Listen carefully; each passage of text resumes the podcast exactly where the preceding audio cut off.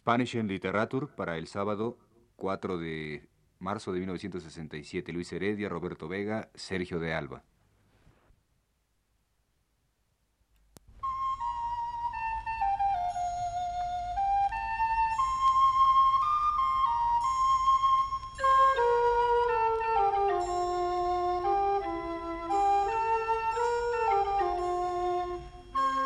Señoras y señores, muy buenas tardes. Les ofrecemos a ustedes el programa Literatura Española, que prepara para Radio Universidad el profesor Luis Ríos.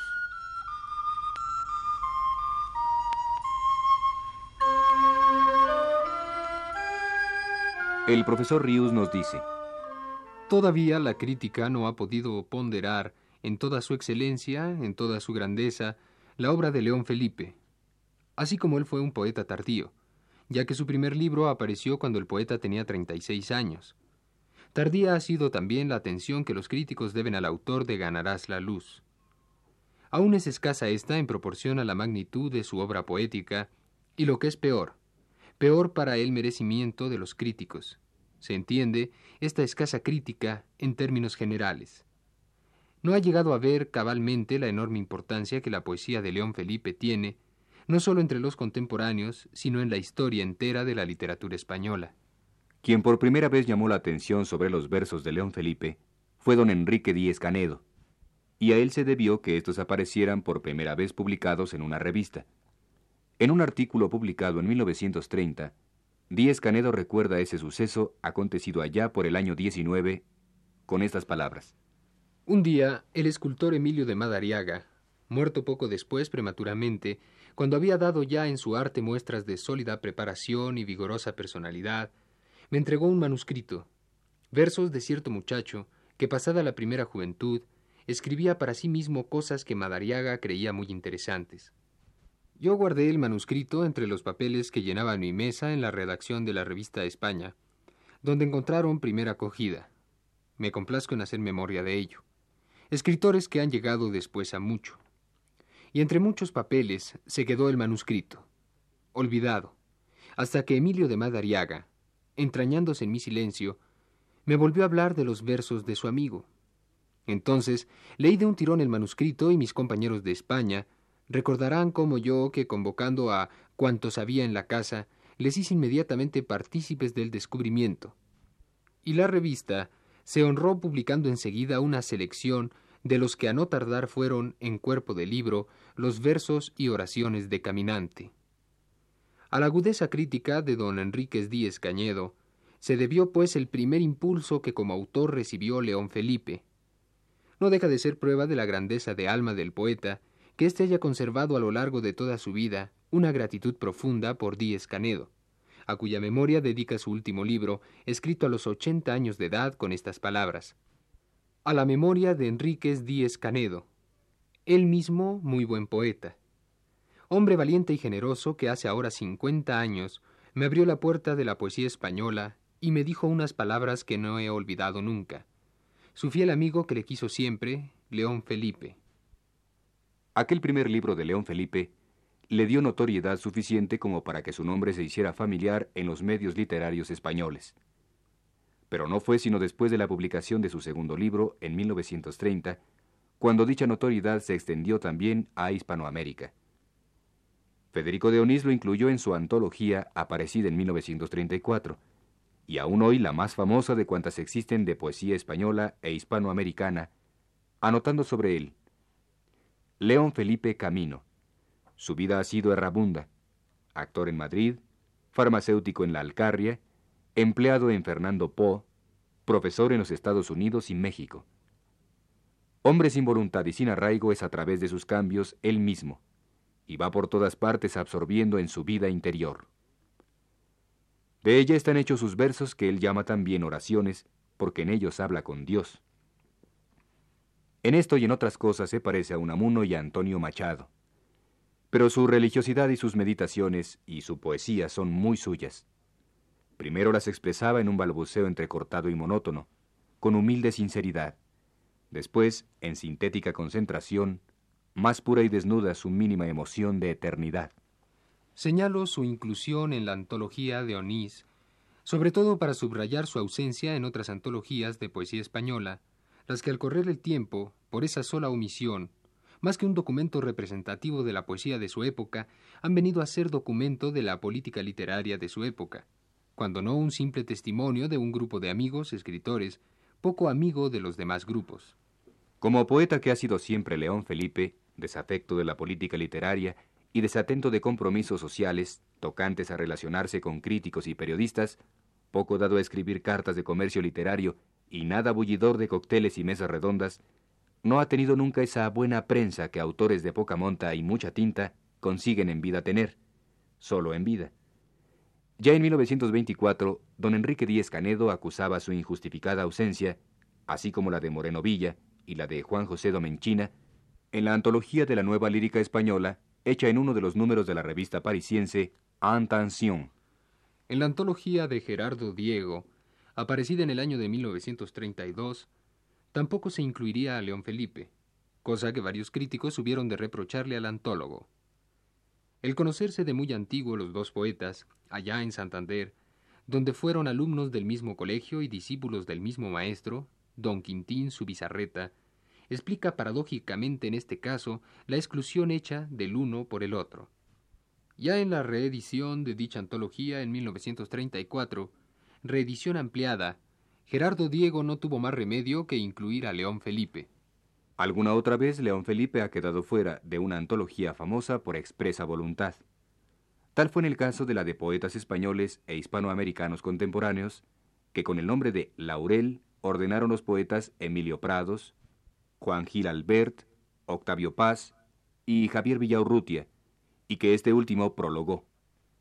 En la última página de ella se lee.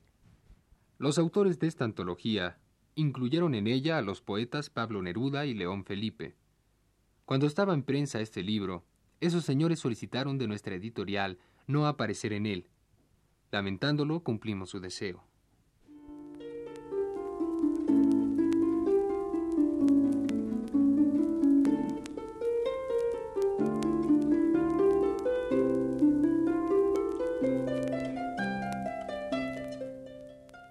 Aunque parezca increíble, de los 10 o 12 libros de ensayos que ya existen con el título de Poesía Española Contemporánea u otro equivalente, León Felipe no es estudiado más que en una pequeña parte de ellos. Ni Damaso Alonso, ni José Luis Cano, ni Concha Sardoya le dedican un capítulo de sus respectivos libros. En cambio sí lo hacen en los suyos Luis Cernuda y Luis Felipe Vivanco, y a sus ensayos me referiré en el próximo programa. Para terminar el de hoy, y no tan secamente como se ha venido desarrollando hasta ahora, recordemos algunos poemas de este poeta, a quienes críticos y antólogos, salvo excepción, han solido hacer tan menguada justicia. Son dos poemas de su libro Ganarás la luz.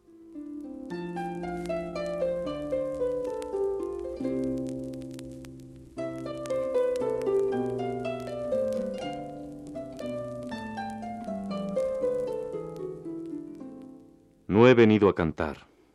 Podéis llevaros la guitarra. No he venido tampoco, ni estoy aquí, arreglando mi expediente para que me canonicen cuando muera. He venido a mirarme la cara en las lágrimas que caminan hacia el mar, por el río y por la nube, y en las lágrimas que se esconden en el pozo, en la noche y en la sangre. He venido a mirarme la cara en todas las lágrimas del mundo y también a poner una gota de azogue, de llanto, una gota siquiera de mi llanto, en la gran luna de este espejo sin límites, donde me miren y se reconozcan los que vengan. He venido a escuchar otra vez esta vieja sentencia en las tinieblas. Ganarás la luz con el dolor de tus ojos. Tus ojos son las fuentes del llanto y de la luz.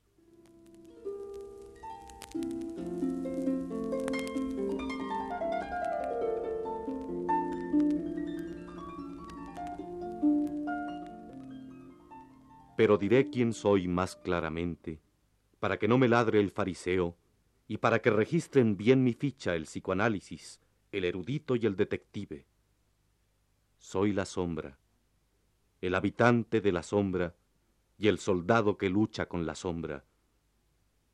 Y digo al comenzar, ¿quién no tiene una joroba y un gran saco de lágrimas? ¿Y quién ha llorado ya bastante?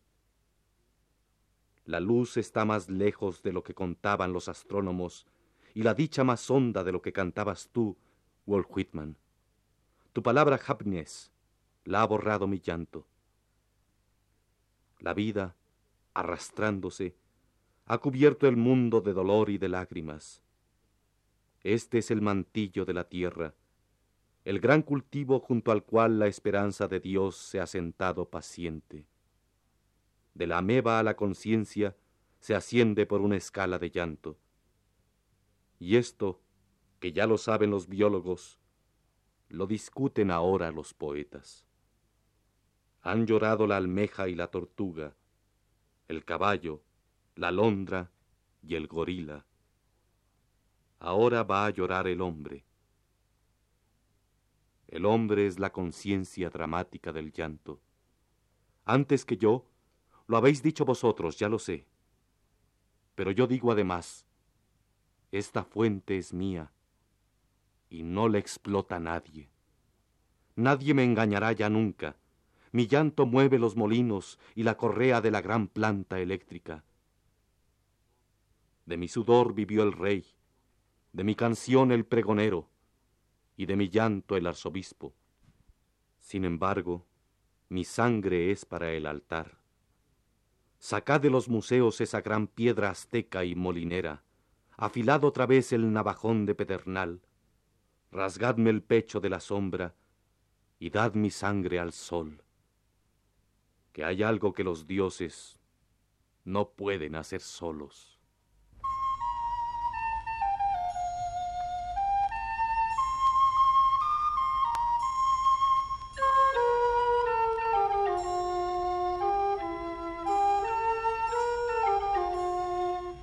Radio Universidad Nacional de México presentó el programa Literatura Española a cargo del profesor Luis Ríos.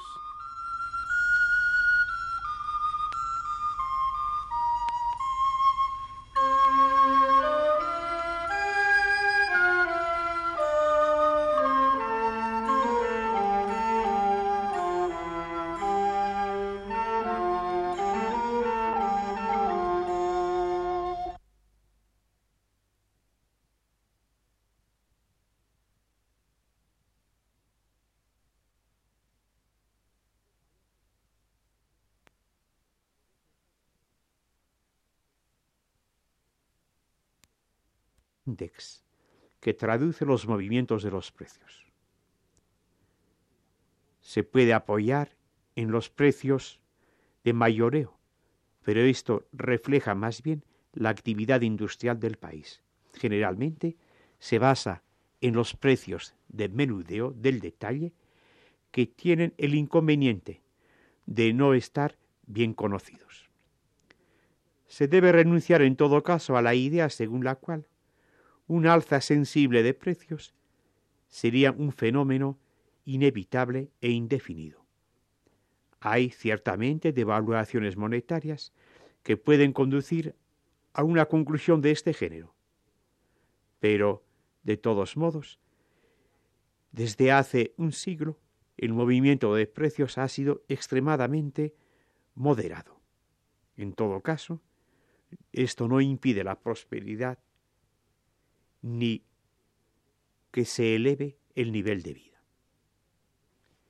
Es así como se debe tomar en consideración todos estos elementos para poder permitir a un país salir de la situación difícil que supone para él la inflación. Debe haber una proporción entre la producción y el consumo, producción en las dos partes del presupuesto así el ingreso como el egreso. Es una cuestión de administración, no en un sentido casero, disminuido, sino teniendo en cuenta la actividad compleja, grande, que constituye la vida de un país. con ustedes la semana próxima.